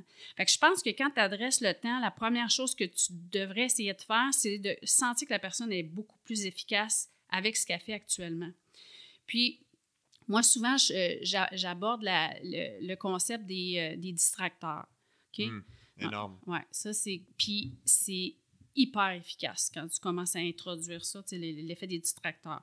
Donc, il y a beaucoup de distractions là, dans notre quotidien. Puis là, en plus, avec la technologie, les réseaux sociaux, les courriels, c'est comme sans, sans arrêt. C'est comme exponentiel. Fait qu'il y a deux types de distracteurs. Il y a les distracteurs externes. Ça, c'est les bing, les ding, les, bon, les, Les alertes, notifications, les notifications. Téléphone qui sonne. Tu es en train de travailler sur un projet, ting! Ouais. Là, c'est sûr là, que tu y vas. Ah, puis c'est long à revenir. Puis là, quand tu reviens, le back and forth, c'est fou à quel point tu Ouais. perds du temps. Ouais, ouais. OK? Fait que là, ça a l'air niaiseux, mais c'est des petites stratégies de gestion de tes alertes, Mhm. puis de l'organisation de ton horaire, de ton calendrier. Fait que souvent, tu sais, je vais dire, euh, avant de parler de ça, donc là, il y a les distracteurs externes, Ouais. puis il y a les distracteurs internes. Puis ça, c'est plus le nerf de la guerre. Fait que les distracteurs internes, c'est carrément une pulsion interne qui fait que là, tu sais quoi, je vais juste regarder mes courriels. Tes pensées, là, tes Ouais. envies. euh, c'est souvent quand tu fais quelque chose qui est un peu plus dur, mhm. donc tu travailles sur quelque chose, puis tu te dis, ah, tu sais, comme, comme dans. ça- tu, tu- tu sens le besoin de te distraire. Ah, je vais Ouais. aller me chercher quelque chose à manger. Ouais, Ah, je ouais, ouais. Parce que ça, ça, ça te donne un. Tu comprends sur ce que tu es en train de faire. Mhm. Donc, il y a des stratégies pour contrer ça. Puis c'est des choses simples. Puis quand tu, tu donnes ça à quelqu'un d'essayer ça, ah ben là, c'est comme une révélation. OK? Mais les distracteurs externes, le monde, ils pensent les dings, les notifications, tout ça. Que c'est, mais c'est juste 10% en fait de, de- de- Ouais, hein. de la distraction. C'est comme 90% c'est des distractions internes. Donc, c'est nous-mêmes. Fait qu'il qui- faut des stratégies pour Ouais, contrer ça ou Contre- moduler ça. moduler ça. Fait que souvent, ce que, ce que je dis maintenant à mes clients, c'est OK, bon, là, fais-toi un horaire sur les choses là, importantes. Les pro- mettons, tu travailles sur un projet, mets-toi dans ton calendrier une plage horaire, une heure, une heure et demie, 45 minutes. Puis là, tu travailles sur tel projet, puis c'est ça que tu fais. L'idée, là, c'est que quand c'est dans la plage horaire, ce n'est que ça que Ouais. tu fais. OK? Puis là, ben, ferme ton téléphone, ferme toutes les notifications, va sur ton ordinateur, tu sais, ne pas déranger, tout ça puis essaye ça. Donc là, ça, c'est la distra- Ça, c'est pour éliminer les distracteurs externes, qui est 10 Ouais. Là, maintenant, pour les distracteurs internes, souvent, ce qui arrive, c'est comme une espèce de pulsion interne, mais c'est comme une vague, ça passe. OK? Fait que là, je dis, mettons que tu as envie, tu es en train puis là, tu dis, OK, j'ai envie d'aller regarder mes courriels, j'ai envie comme de détacher de ce que je suis en train de faire. Mets 10 minutes sur ton téléphone, un timer, puis permets-toi dans 10 minutes, OK, là, tu revois tes courriels. Mhm. La plupart du temps, ça passe. Ouais. Ça passe parce que là, tu rembarques dans ce que tu es en train de faire, puis tu l'oublies, tu sais. Puis là, si ça revient, mets-toi un autre. euh, Puis il existe plein d'applications, là. Ouais. Honnêtement, là, j'ai une application qui s'appelle euh, Tree euh, Focus. là. Puis là, tu- là, il y a comme un arbre qui, tu sais, qui, qui grossit, puis qui se Mhm. pose. Puis après ça, il y a une autre. Ça a l'air niaiseux, puis les gens, ils veulent pas tuer l'arbre. Ouais. Et ça il y a comme des millions de gens qui utilisent ça, puis Ouais. c'est comme un 5 étoiles de, tu sais, en termes de... sérieuse, hein? Ouais, ouais, ça fonctionne parce que là, tu pars ton application, puis là, mettons, tu travailles. Là, tu es en train de, tu sais, de, de faire pousser tu sais, des, Ouais. des, des arbres différents. Mais là, si tu prends tes courriels, il faut que tu tues ta forêt. Hmm. Mais c'est tout psychologique, Ouais, tu comprends? ouais. Fait que, il y a des petits trucs comme ça. Ça prouve que c'est modulable, C'est nos mod- pensées par rapport à Ben ça. oui, c'est modulable. Puis c'est des petits trucs que juste à mettre ça en application. Puis là, souvent, j'ai des clients, c'est complètement fou. Tu peux pas savoir, j'ai fait comme en 30 minutes ce qui me prend 4 heures à faire habituellement. ouais, ouais. Parce que le fait de décrocher, revenir, décrocher, revenir, ça a un impact là, majeur sur la, sur la, Ouais, la productivité. Mais ça, je voulais, je voulais en parler parce que je, je sais pas euh, si les données sont les bonnes, mais dans, dans les études qui s'intéressent à savoir combien de temps ça prend pour rentrer dans un état, tu sais, Oui. l'état de flow qu'on appelle, là, Oui. quand, tu, quand tu sens que le temps il passe, puis tu es absorbé dans ce que tu fais, puis Mhm. tu pourrais avoir passé quatre heures sans que personne, tu sais, le monde extérieur n'existe plus. Ça, c'est un état dans lequel on veut être quand Exact. on travaille. C'est productif, le temps est bien investi. Puis quand on a une distraction puis qu'on sort, c'est long revenir dans cet Ah état-là. Des, des chiffres que j'en- j'entends, ça varie entre 10, 15, 20, puis des fois jusqu'à Mhm. 30 minutes pour retourner là-dedans. Fait que ça a un coût énorme Ouais. sur même juste l'énergie de se remettre dedans. Ouais. Perte d'énergie, perte de temps. Puis juste dans la, la continuité du travail. Puis ça, c'est un élément que je vois beaucoup, beaucoup. Puis en lien avec, depuis, depuis la pandémie, là, depuis deux ans, là, il y a une immense catégorie de douleurs, entre guillemets, bizarres là, qui sont apparues dans nos bureaux. là. Puis c'est tous des gens qui ont comme des maux de dos, des maux de cou, des maux d'épaule. C'est pas tant clair c'est quoi qui cause ça. C'est pas vraiment lié à un mouvement, lié à une activité. Mais le, le, fac- le dénominateur commun, qui a été en tout cas dans ma pratique à moi, c'est un changement drastique dans comment la journée est organisée. Ouais. Fait qu'avant, quand les gens allaient au bureau, de un, ils prenaient peut-être le métro, Mhm. marchaient 10 minutes. Après Mhm. ça, montaient les escaliers, s'assoyaient au bureau. Bon, une heure, deux heures de travail, oups, on va se prendre un café, on se lève, on marche un peu. Ils ont une heure de dîner, ils ont une heure de retour. Comme toute la journée était structurée. Ouais. Là, le travail là, à la maison, télétravail, c'est comme de place. 8 à 8. Mm. Ah, là, là, mon enfant, il a besoin de ci, fait qu'on va arrêter de travailler, on va retourner tantôt. Mhm. Ah, ben, je vais, pourquoi pas prendre mes courriels devant mon café avec mon déjeuner? Ben là, ah, j'ai un Zoom, ah, je vais manger en même temps. Pourquoi pas faire ma rencontre en mangeant en même temps? Les gens rouvrent l'ordi le soir, puis c'est fascinant. Tout le monde me dit la même chose. Je travaille plus d'heures pour Ah faire la même job. Exact. Puis il y a des études qui ont été faites sur des modèles où ils réduisaient les heures de travail chez les gens Mhm. pour mesurer la productivité, puis la productivité augmente, puis le chiffre d'affaires augmente. Fait que c'est sûr que dans la façon qu'on structure qu'on organise le temps, on n'est clairement pas au plein potentiel de ce qu'on peut faire avec ça. Mhm. Puis c'est pas vrai que de travailler plus de temps veut dire qu'on travaille mieux puis qu'on génère plus de productivité. Fait c'est sûr qu'il faut revoir notre modèle de comment on, on organise nos journées, puis même comment les compagnies structurent leurs employés dans la gestion du temps. Oui, c'est. Puis tu l'as dit, c'est pas une question de, de nombre d'heures. Puis ça, c'est un défi. Je vais te donner un exemple parce que ça dépend avec qui tu. Tu sais, ça dépend avec quel groupe tu travailles, OK? Donc, si tu prends des entrepreneurs, par exemple, Les entrepreneurs, là, c'est un groupe hyper. Puis je te parle de ça parce que j'ai un projet en développement sur la santé des entrepreneurs. Puis les entrepreneurs, c'est des gens qui sont très vulnérables au niveau de problèmes de santé. là. C'est- très, c'est connu, puis on en parle de plus en plus. Fait que les entrepreneurs, ils, ils mettent beaucoup, beaucoup, beaucoup de temps. Tout est dans leur business, Mhm. puis il y a toujours plus à faire. Quand tu as un Ouais. business, Ah ouais, là, la liste est en continu. non, mais ça finit pas. Tu pourrais travailler ça. 24 sur 24, euh, six T'en jours aurais sur pas 7, assez. puis tu n'en aurais pas assez. tu sais. Ouais. Fait que ça, c'est comme un- c'est intéressant, ce groupe-là, parce que la gestion du temps, c'est un gros, gros, gros défi. Parce que essaie de dire à une personne qui est entrepreneur, qui a travaillé fort, qui a monté son business, de dire OK, là, il faut que tu décroches de ton business, puis il faut que tu aies d'autres passions. Mhm. Sais, Il faut que tu développes de la motivation intrinsèque dans d'autres dans D'autres sphères. Puis tu sais quoi? Plus tu as de passion, mieux ton business va, va Ouais. aller. Fait que là, c'est comme contre-intuitif, Ouais. tu vois, parce que le nombre d'heures qui va être alloué dans ton business va être vraiment moins. Puis là, plus j'ai de patience, moins je passe de temps. Mais tu sais quoi? Si tu fais cet exercice-là, tu vas être beaucoup plus productif parce que là, tu génères ton énergie dans toutes tes autres passions. Tu reposes ton cerveau par rapport à la Mhm. situation avec ton business. Puis là, fait, fait que là, tout est comme, tu es gagnant, gagnant, gagnant tout le temps. Ouais. Tu passes moins de temps, mais tu es plus productif, tu es plus créatif, tu es beaucoup plus tu es apte à gérer le stress au quotidien, tu es meilleur pour gérer tes employés, tu as plus de succès et guess what? Tu fais plus d'argent au Ouais. final. Puis ça, ça n'a pas de prix. Mais il faut que tu amènes ces gens-là à comprendre ça puis à commencer à déclencher ce, ce processus-là. Ouais. Euh, donc, le, en termes de temps pour ce groupe-là, ben, l'approche va être différente que si tu veux essayer de gérer du temps ou euh, les gens qui disent qu'ils n'ont pas assez de temps chez des gens qui ont juste de la consommation de, choses ou de la motivation Externe. externe, puis que c'est pour d'autres raisons qu'ils ont l'impression qu'ils n'ont pas de temps. Mais si tu lui dis, tu sais, ton, ton, ton deux heures de, de, de Netflix le soir, bien, prends donc un 30 minutes pour, comme je disais, pour euh, aller faire l'exercice, ça- le cerveau, il ne va pas prendre ça positivement. Mhm. Mais Je regardais, c'est fou, là, les statistiques, là, sur- Ouais. En 2021, là, je veux dire, les Québécois puis les Québécoises, ils regardent en moyenne 28 heures de télévision par semaine. Ah ouais, hein, ça me surprend Ça fait 4 heures par jour, Ouais. puis à peu près comme presque 2 heures de réseaux sociaux. Mais là, moi, j'étais que je suis comme tombée des nues quand Ouais. j'ai vu ça parce que moi, je regarde pas de télé. Donc, ça veut dire qu'il y en a qui en regardent 6 puis 7. Ouais, ouais, ouais, c'est Pour co- pour compenser pour moi.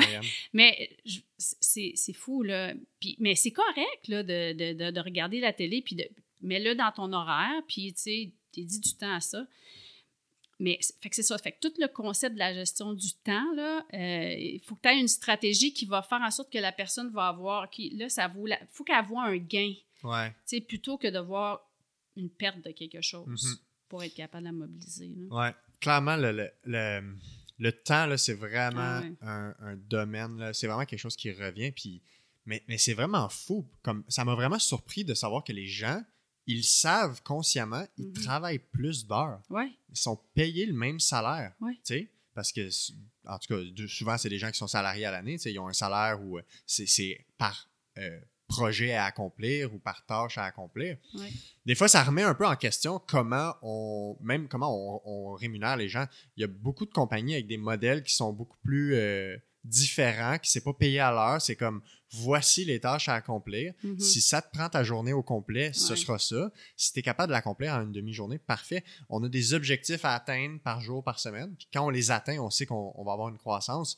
C'est intéressant, l'échantillon de groupe d- d'entrepreneurs que tu parles, qui est clairement une population à l'étude fascinante. Mhm. Euh, c'est sûr que tu peux tout le temps en faire plus. Ben oui. Puis, le- on dirait, j'ai eu cette conversation récemment avec des amis. Techniquement, tu es payé pour travailler. Donc, quand tu rentres, là, les heures que tu as à faire, c'est pour faire les tâches. Ben, demain matin, il y en a d'autres tâches à faire. Faut, Toujours. comme, si tu te dis que tu veux tout le temps tout faire, ben, c'est parce que le lendemain, qu'est-ce que tu vas faire? Il y en a d'autres choses à faire Mhm. toute ta vie, si on travaille 40, 50 ans, ben, on va tout le temps avoir du travail à accomplir. Fait que faut mettre en place une espèce de structure, de modèle, d'équilibre qui va nous permettre d'avoir un niveau d'énergie constant puis de pas tout le temps avoir des gros highs et des gros downs. Parce que Ouais. C'est ça qu'on voit beaucoup. Puis, tu sais, avec beaucoup de dépression, d'arrêt de travail, de burn-out, Ah ouais. c'est sûr que les gens sont drainés par le travail. Puis ça, c'est vraiment un, un- un gros enjeu, je pense, pour les prochaines années. Mhm. Il y avait des statistiques qui étaient sorties, je ne sais pas si c'est comme autour de ça, là, 50% qui, qui vont soit vivre un arrêt de travail ou une un Ah ouais. burn-out ou une dépression. Là. Il me semble que c'est Sonia Lupien qui avait sorti ces chiffres-là. Mhm. Puis C'est comme, c'est la majorité des gens. C'est une exception de ne pas vivre ces problèmes-là maintenant. Fait qu'il faut trouver des solutions qui euh, vont fonctionner parce que clairement, ce qu'on fait, ça fonctionne pas. Non, clairement, clairement, ce qu'on fait, ça ne fonctionne pas. Je suis d'accord. Ouais. ouais. Qu'est-ce que tu verrais euh, en termes de. Tu sais, tu parles de vouloir travailler en amont. Mhm. Euh, c'est ça la prévention primaire. Probablement même que ça implique de commencer très jeune. Ouais.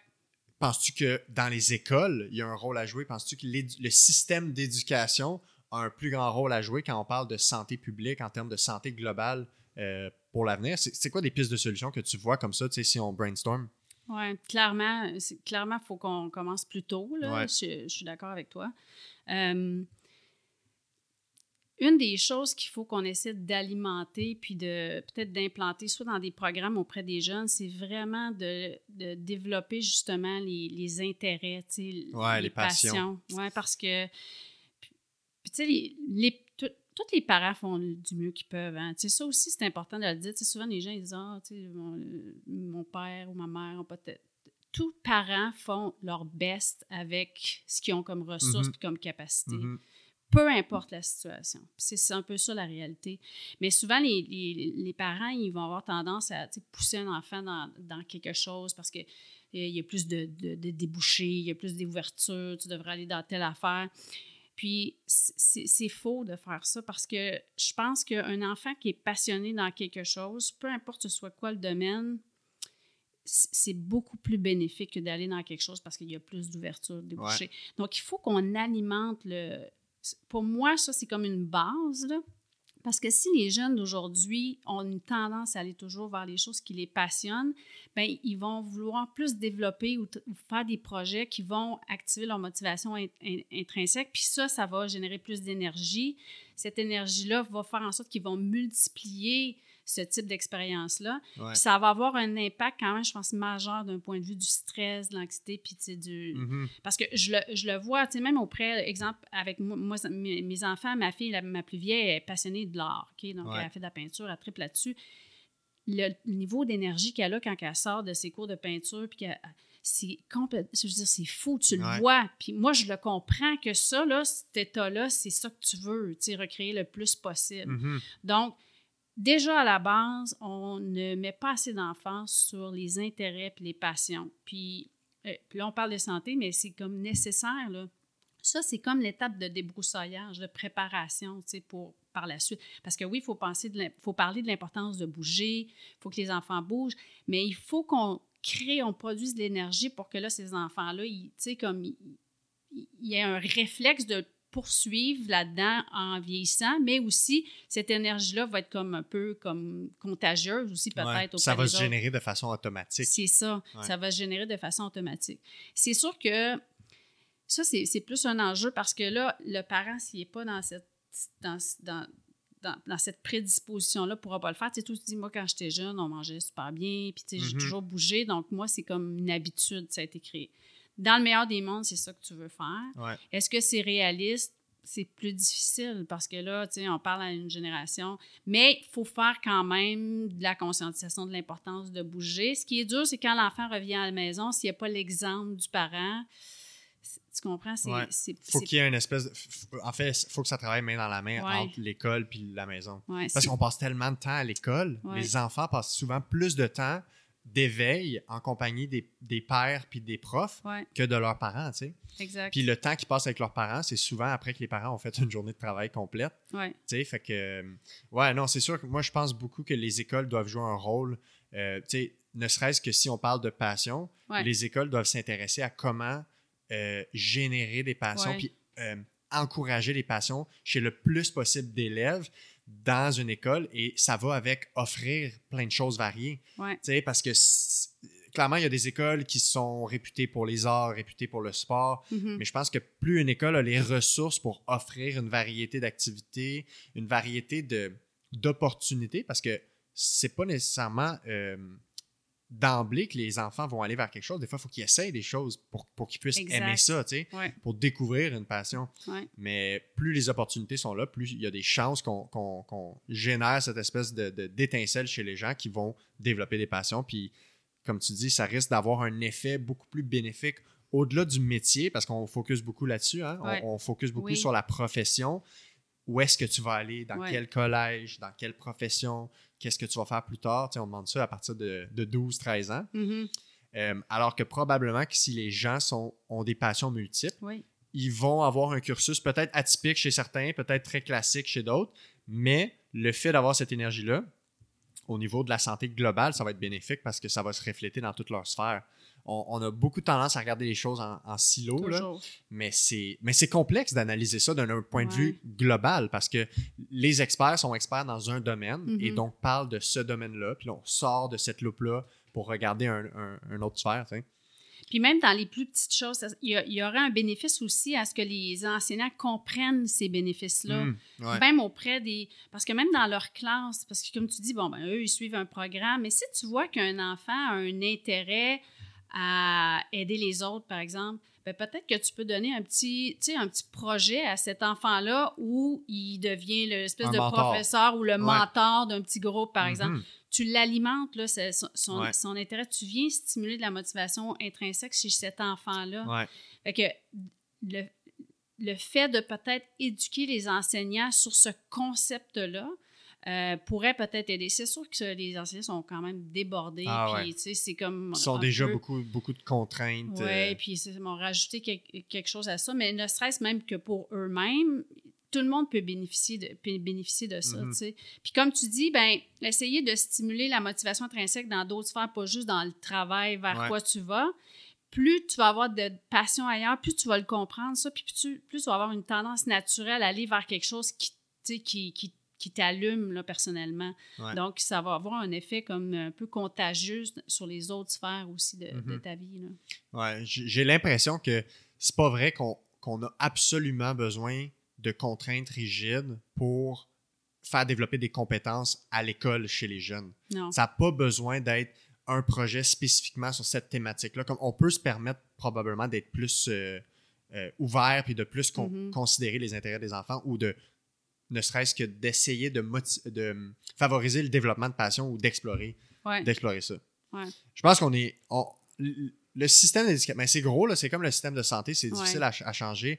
C'est des gros bateaux à tourner, mais on n'a comme pas le choix de revoir un peu comment on conceptualise l'éducation si on veut éventuellement changer les choses parce que le- la santé publique ne s'améliore pas. Fait que Non. clairement, la façon qu'on gère tout ça, c'est pas optimal. Puis je sais pas c'est quoi le rôle de la science puis des chercheurs, leur implication dans comment on organise le système d'éducation.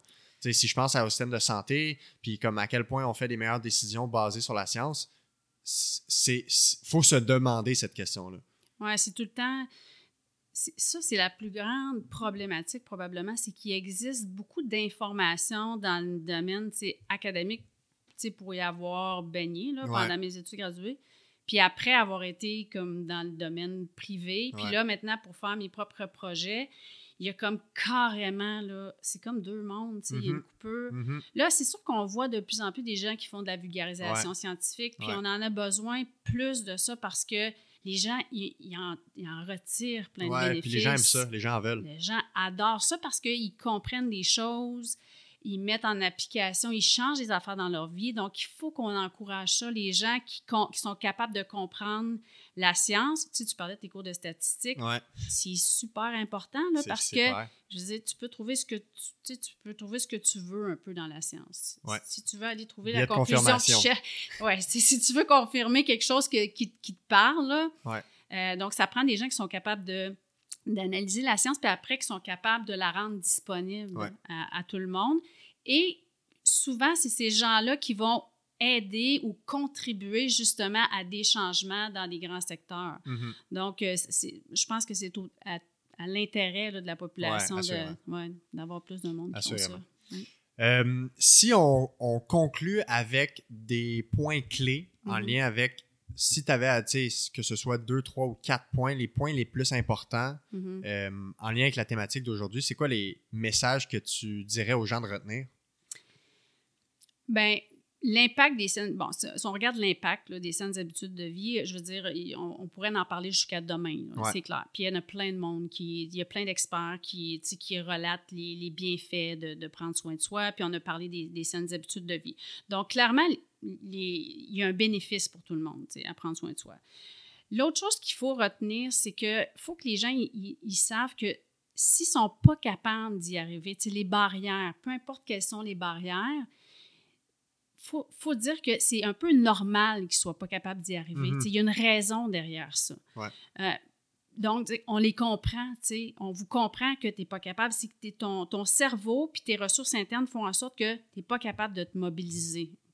Donc, de ce qu'on a parlé, par rapport au temps, par rapport à l'énergie, Euh, bon, qu'est-ce qu'on peut faire par rapport à ça? Donc, les gens qui nous écoutent euh, vont peut-être se reconnaître dans plein de choses qu'on a dit. Donc, puis là, on a dit, ah, puis là, on a dit, bon, OK, qu'est-ce qu'on peut faire? Une des affaires vraiment principales à retenir, OK, oui, il y a des bénéfices. Maintenant, c'est normal que vous n'y arrivez pas. Puis, une des pistes de solution, c'est qu'il faut que vous vous mettiez en action, pas en lien avec la consommation de quelque chose, mais il faut que vous fassiez quelque chose qui soit porteur pour vous. Mm-hmm d'emblée, c'est clair, clair, clair que vous allez retirer quelque chose de ça. Si des gens peuvent retenir une affaire, il faut vraiment comme qu'ils activent la motivation intrinsèque. C'est la base, c'est avec ça que je commence avec mm-hmm. tous mes clients. Puis ils vont, ils vont voir une différence. Puis là, après, l'énergie qu'ils vont retirer de ça, bien là, là cette énergie-là, tu peux la réinvestir dans quelque chose. Puis une affaire qui est importante qu'on n'a peut-être pas dit, c'est qu'une des raisons pour laquelle, puis c'est comme un message clé pour laquelle les gens ne sont pas capables de se mettre en action, là, puis adopter les saines habitudes de vie, souvent c'est parce que les habitudes de vie, c'est vu comme faire des sacrifices, perdre quelque chose. Là, il faut que les gens voient plus les gains, parce qu'il y a des gains énormes, puis on en a parlé. Donc, si tu commences par développer des passions, faire quelque chose qui va te faire générer de l'énergie, ça, là, c'est comme t'injecter de l'adrénaline dans les veines, c'est t'injecter du potentiel humain, c'est te donner des, des, possibilités. Être en santé, là, c'est repousser tes limites. Donc, les gens qui écoutent, il faut que le cerveau, il capte ça. C'est pas la, la, possibilité de perdre quelque chose, d'être malade. Non, c'est un gain substantiel. Mm-hmm.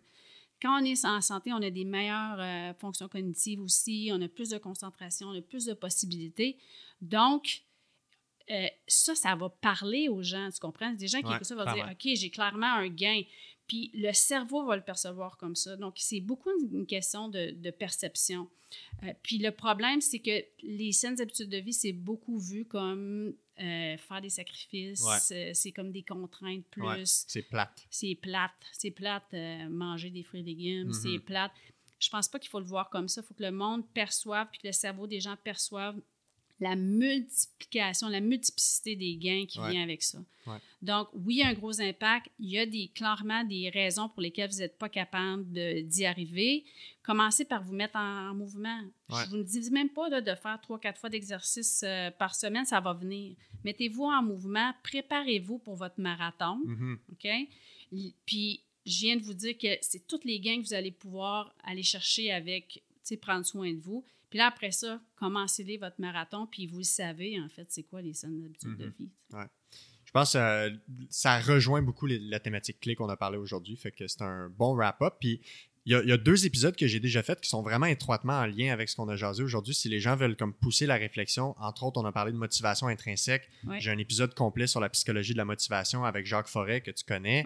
Euh, je pense que c'est l'épisode 11. Puis euh, tu as aussi référé à l'épisode que j'ai fait sur le stress. C'était mm-hmm. avec Catherine Raymond, qui est euh, ancienne étudiante de Sunan Lupien, qui est la queen du stress au Québec. Ben, international, mais on la connaît, un visage bien connu au Québec. Je pense que c'est l'épisode 28. Fait que deux épisodes que clairement les gens vont faire beaucoup de liens avec ce qu'on a discuté aujourd'hui. Euh, si les gens veulent avoir euh, plus d'informations en lien avec ce que tu fais, je sais que tu as un site web, peut-être mm-hmm. donner les informations si les gens veulent te retrouver. Oui, donc euh, julieblanchette.com, donc c'est simple. Euh, mes offres de services sont sur mon site web. donc, je fais de l'accompagnement, services de conférence. Puis j'ai plusieurs projets là, en développement actuellement, dont un programme sur la santé des entrepreneurs. je travaille une partenaire d'affaires, donc c'est en à venir, à venir très prochainement. Très cool. Ben, merci encore une fois de, de t'être prêté au jeu pour l'épisode d'aujourd'hui, puis au plaisir de se reparler dans le futur. Merci à toi, c'est un plaisir. Salut.